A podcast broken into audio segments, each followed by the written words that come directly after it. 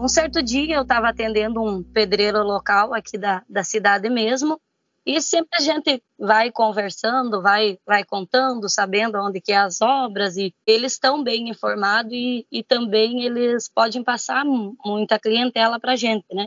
Daí até esse pedreiro, ele comentou comigo, ó, oh, tem uma cliente assim e tal e tal, que ela tá, uh, quer muito construir. Esses dias ela andou comentando comigo que queria conhecer a loja.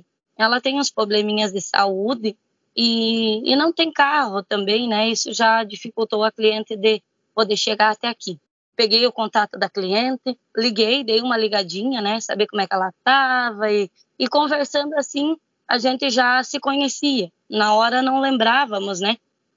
Mas a gente já se conhecia. Daí eu marquei uma visitinha de ir até a casa dela e se ela conseguisse, poderia vir também até a loja para conhecer, para ver a nossa variedade de produtos, né? Peguei um catálogozinho que, que tinha das promoções daquela semana e fui até a casa da cliente, né? Chegando lá, ela tem um filho assim especial, né, o Raul, ele que veio me atender. E eu disse: "Não, eu vim aqui, me apresentei e tal". Então ele me disse: "Olha, Daiane, a mãe ela não dormiu muito bem, não passou muito bem durante a noite e ela não vai conseguir ir até a loja e, e tal. Eu digo, não, não tem problema, né? Entrei, uh, conversei um pouco com ela, uh, falei das ofertas, das, das oportunidades que ela tinha de economizar comprando com a gente, né? Deixei o catálogo lá, deixei o meu contato, falamos um pouco da obra, dos planos dela. Ela mora, morava na cidade, ia construir então um localzinho no interior. Daí ela então ficou interessada, né? como ela não estava muito bem, não conseguia vir até a loja. Daí então eu disse para eles que a hora que ela se sentisse melhor, que ela estivesse bem, poderia me, me ligar que eu voltaria lá novamente e daí ela vinha até a loja, né? Então voltei para a loja e fiquei na, na expectativa. Na mesma tarde o meu telefone tocou, era o Raul. O Raul comentando que, que eles estavam prontos e que queriam vir até a loja. Então, imediatamente eu me dirigi até lá, né, para buscar eles. Chegando aqui na loja, ela com vergonha e tal, né, insegura devido ao problema de saúde, mas daí eu tranquilizei ela, chamei também os colegas. Os colegas tiveram a ideia de dessas cadeiras de rodinha que a gente ocupa, né, nas mesas de uso das lojas, de nós levar, né, até perto do, do carro e pela rampa subir que ia ficar mais fácil dela se locomover aqui na loja para poder olhar, né, as mercadorias. E foi assim que fizemos. Ficou muito bom, até ela gostou e ficou ficou bem legal. A gente foi direcionando ela, olhando tudo que eles precisavam.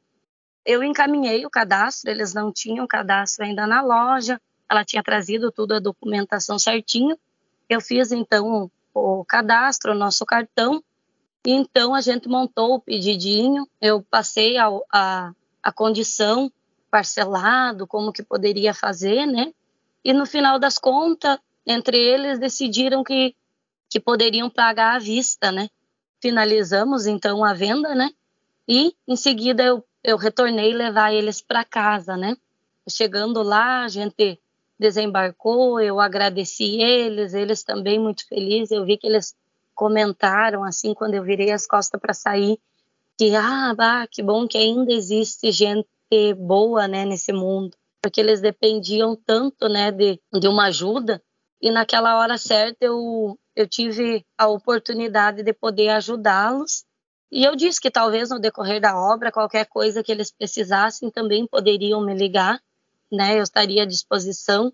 Abracei eles. O Raul, ele é um menino bom, especial, né?